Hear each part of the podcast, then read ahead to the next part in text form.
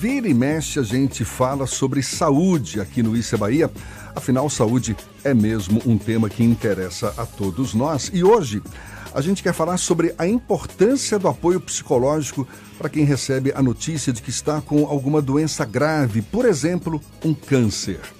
Muitas vezes receber um diagnóstico de câncer pode gerar sentimentos negativos, sentimentos que afetam o comportamento dos pacientes, o que não raro resulta em questões relacionadas à saúde mental. A ajuda de um psicólogo nesses casos costuma ser fundamental. Quem a gente convidou para conversar conosco sobre o assunto é a psicóloga da Clínica Amo, Paula Xavier. Seja bem-vinda. Um bom dia, Paula todas. É uma honra estar aqui com vocês para falar de um tema tão importante. Eu fico aqui imaginando receber um diagnóstico de câncer, por exemplo, tem a sua importância, certamente muitos cuidados precisam ser tomados por parte do paciente, terapias, etc. e tal. Agora, quem acaba se deixando abalar pela notícia, cai em depressão, por exemplo, isso pode agravar ainda mais a situação, não é? Isso, e a gente pensa antes da depressão na tristeza, né? Que é um sentimento muito reativo, muito comum e esperado. Então, antes da gente pensar no transtorno depressivo, a gente vai pensar em reações que são naturais, né? Então, é um diagnóstico que a gente entende como ameaçador da vida, então por isso o impacto tão intenso. É, a gente pensa que a tristeza faz, pode fazer parte, especialmente nesse momento inicial, mas a gente espera que esse paciente e a família busquem recursos internos também para lidar com isso e conseguir conduzir o processo de uma forma mais serena. Você está falando na família, é fundamental a participação da família num, num, momento como esse, não é verdade? Porque, de fato, em muitos casos, não é o fim do mundo, a gente sabe disso. Sim. Principalmente quando o câncer é diagnosticado no início, a gente sabe tem condições, as, as chances de recuperação acabam sendo maiores. Como que a família pode ajudar também, Paula? Então, a gente pensa na família não só como poder de ajuda, de contribuição nesse processo, mas como é, a forma como a família é afetada, né? Então, ela não precisa só participar, ela também sofre esse processo. A, família, a gente percebe que adoece com o paciente, né? E aí eu falo isso por uma rotina que é completamente ajustada durante o diagnóstico e tratamento. Então, é uma família que ela é afetada e precisa também se reorganizar diante das novas demandas. Qual é o papel do psicólogo nesse momento? Qual é a mensagem que ele leva, seja para o paciente, seja para a família dele? Então, é a nossa compreensão de que a gente é um ser biopsicossocial e espiritual. Então, a gente não consegue ajudar o paciente pensando só nos cuidados com as demandas físicas dele. Então, se o impacto emocional ele é presente para o paciente, para a família, a ideia é que a gente possa cuidar dessa dimensão também e conseguir olhar para o paciente de uma forma mais integral, além da doença dele. É, acho que é bem isso. Paula Xavier, psicóloga da clínica Amo, ela veio acompanhada de uma outra Paula, a Paula Dutra, que vivenciou um pouco dessa experiência, não é, Paula? Deixa eu chegar um pouquinho mais perto do microfone. Olá, bom dia. Bom dia, seja bem-vinda você também. Muito como é que foi? Convite. Como é que foi a sua experiência em, ao lidar com uma situação tão delicada como essa? Na verdade, eu viciei bastante nessa situação que eu tive câncer duas vezes. Sim. Né? Na primeira vez foi com 30 anos, Fui diagnosticada em 2010, quase 10 anos. E da segunda vez, em 2018. Né? Eu tive câncer de mama, tive câncer de ovário. É, na verdade, assim, gente, eu sempre falo que a gente nunca sai igual, né? De uma situação como essa. Muda, pra, pelo menos pra mim, das experiências que eu tenho, basicamente tudo. Né? Percepção de vida, o que, que você quer fazer daqui pra frente, o que, o que, é que você tá fazendo que não tá legal. E você tá com uma cara ótima agora, ou seja, pelo jeito, deu a volta por cima. Eu acho que sim, com certeza. Qual foi a força que você teve e o apoio necessário num momento como esse para te dar essa força que você precisou certamente no com momento? Com certeza minha família. Com certeza absoluta minha família, meus amigos, né? Família que eu falo todo uh, extensivo, As né? pessoas ao seu entorno. Isso. Eu acho que minha fé né? Minha família, eu acho que confiar na equipe médica. Eu fui tratada na clínica Amo também já nesse tempo todo, nas duas vezes. Tanto na confiança na equipe médica, no, na equipe multidisciplinar, nos psicólogos, todo mundo que está ali participando, né?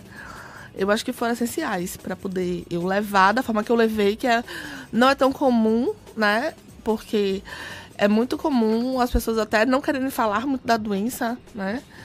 É, eu, inclusive, falo demais até. Eu tenho um blog sobre o assunto já há quase 10 anos. Então é o que mais faço é falar do câncer. Você disse que saiu uma outra pessoa Sim, dessa experiência, mas então, na sua cabeça, qual foi a mudança? Qual foi a chave que fez você? Opa, peraí, é a minha vida, é o meu corpo.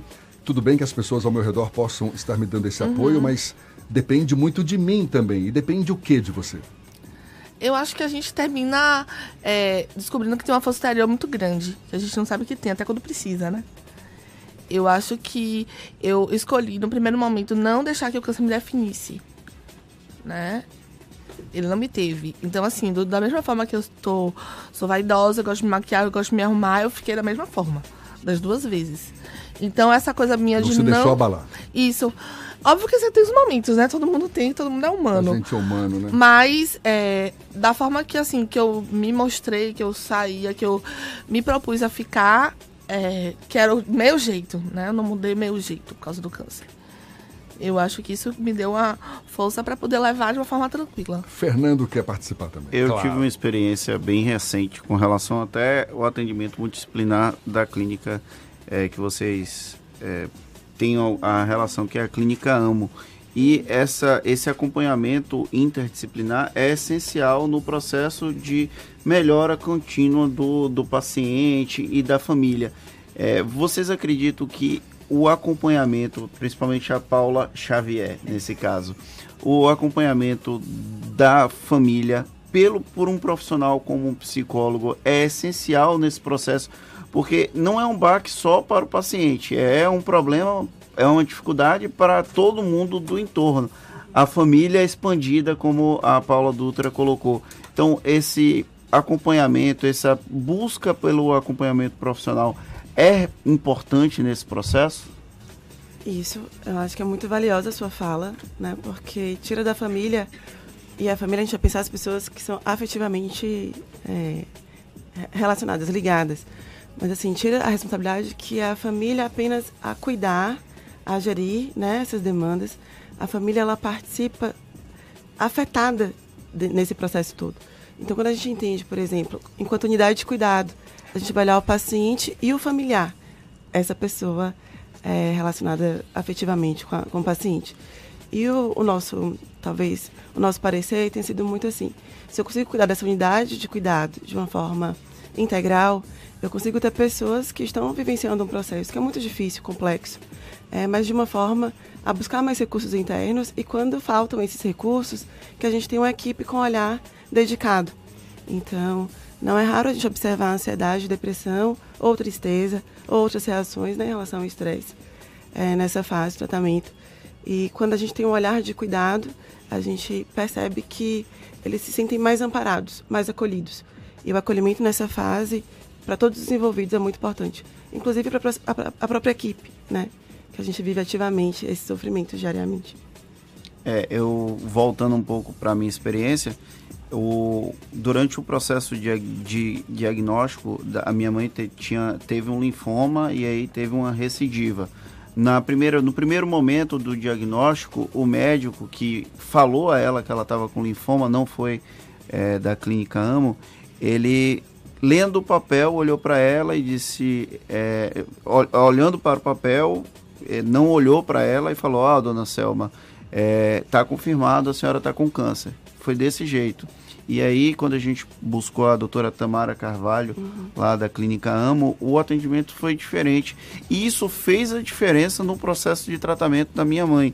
Ela não resistiu à recidiva do câncer, do linfoma, mas no processo de tratamento, quando a pessoa foi, ela se sentiu acolhida, ela se sentiu abraçada pelo profissional, pela família, isso fez diferença no processo de tratamento. Por isso que eu acho que é bem bacana Sim. a gente compartilhar essa, essa experiência do, do acolhimento. E você chegar. Em, inclusive, tem uma coisa bem interessante que a doutora Tamara Carvalho falava: assim, olha, eu não posso garantir a cura, mas nós vamos trabalhar para que ela seja possível. Eu acho que isso é bem bacana para quem tem, para quem foi diagnosticado, para quem está em processo de tratamento. A gente tem, por exemplo, a Ana Maria Braga, que foi a terceiro ou quarto diagnóstico dela de câncer e ela segue a vida. É importante esse acolhimento, esse abraço. Hoje é o Dia Mundial do, de, luta. do câncer, de luta contra o câncer. Então é bacana a gente compartilhar essa experiência com os, os nossos ouvintes.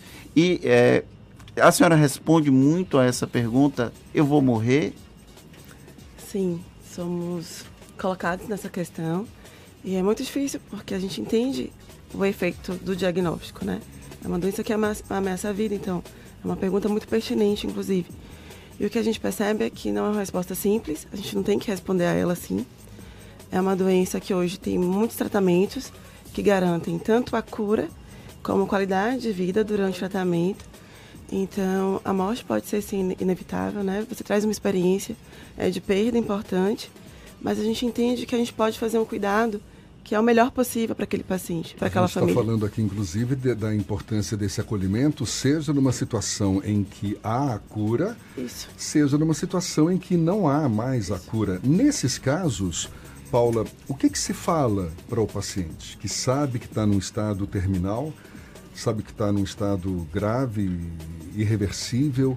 Qual é a mensagem que se passa para ele? Então, da oferta do melhor cuidado para ele. Então, a gente tem uma saga assim muito complexa, né? Dos tratamentos que hoje são muito inovadores, são muitas possibilidades terapêuticas para modificar a doença. E a gente percebe que quando o foco está no sujeito que precisa ser cuidado, a gente vai além da cura. E isso é real, né? Então a fala, né, que ele traz de que o que foi garantido é de que ela seria cuidada. É isso que a gente traz para o paciente. Então, se ele percebe o corpo em terminalidade da doença, se tem algo que é muito mais evidente, e ele provoca essa conversa, a gente responde à demanda que ele traz, mas numa garantia que a gente pode fazer enquanto equipe multi, é, de que ele vai ser cuidado no que ele demandar naquele momento. Então, controle de sintomas, né? Assim, a forma que a gente pode minimizar o sofrimento, que é do paciente e de quem está envolvido com ele. O Fernando estava relatando uma experiência que ele vivenciou na família. Eu tive uma experiência de família também. Só que a situação foi diferente, porque a, a pessoa já tinha um pavor diante da ideia, da possibilidade de ter um câncer tal, e aí a família optou por esconder dela essa notícia, essa informação, achando que estaria fazendo um bem para esse paciente. Depois, a própria experiência se revelou que foi uma decisão equivocada. Você concorda com isso?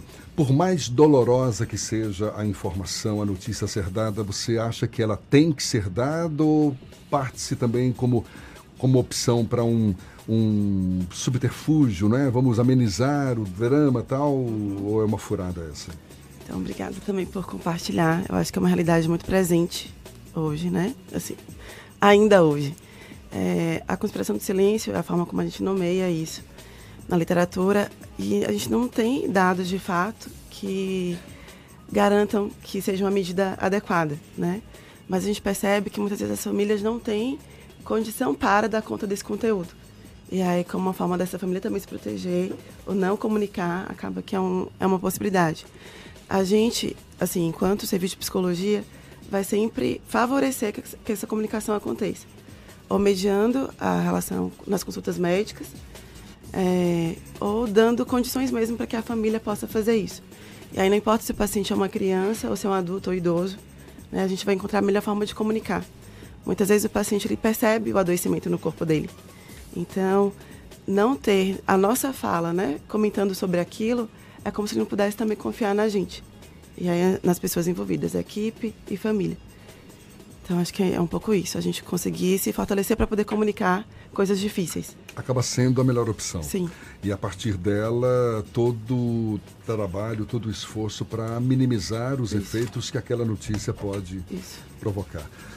Paula Xavier, psicóloga da clínica Amo, Paula Dutra, que também esteve conosco, ela que teve dois cânceres e está com um sorriso belíssimo no rosto hoje, mostrando que é possível sim superar uma situação como essa. Muito obrigado pela participação das duas.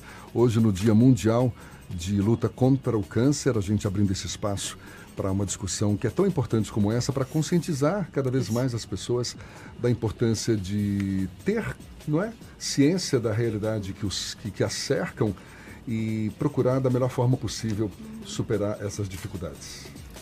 Mais uma vez, Paula Xavier e Paula Dutra, muito obrigado e um bom dia para vocês. Obrigada.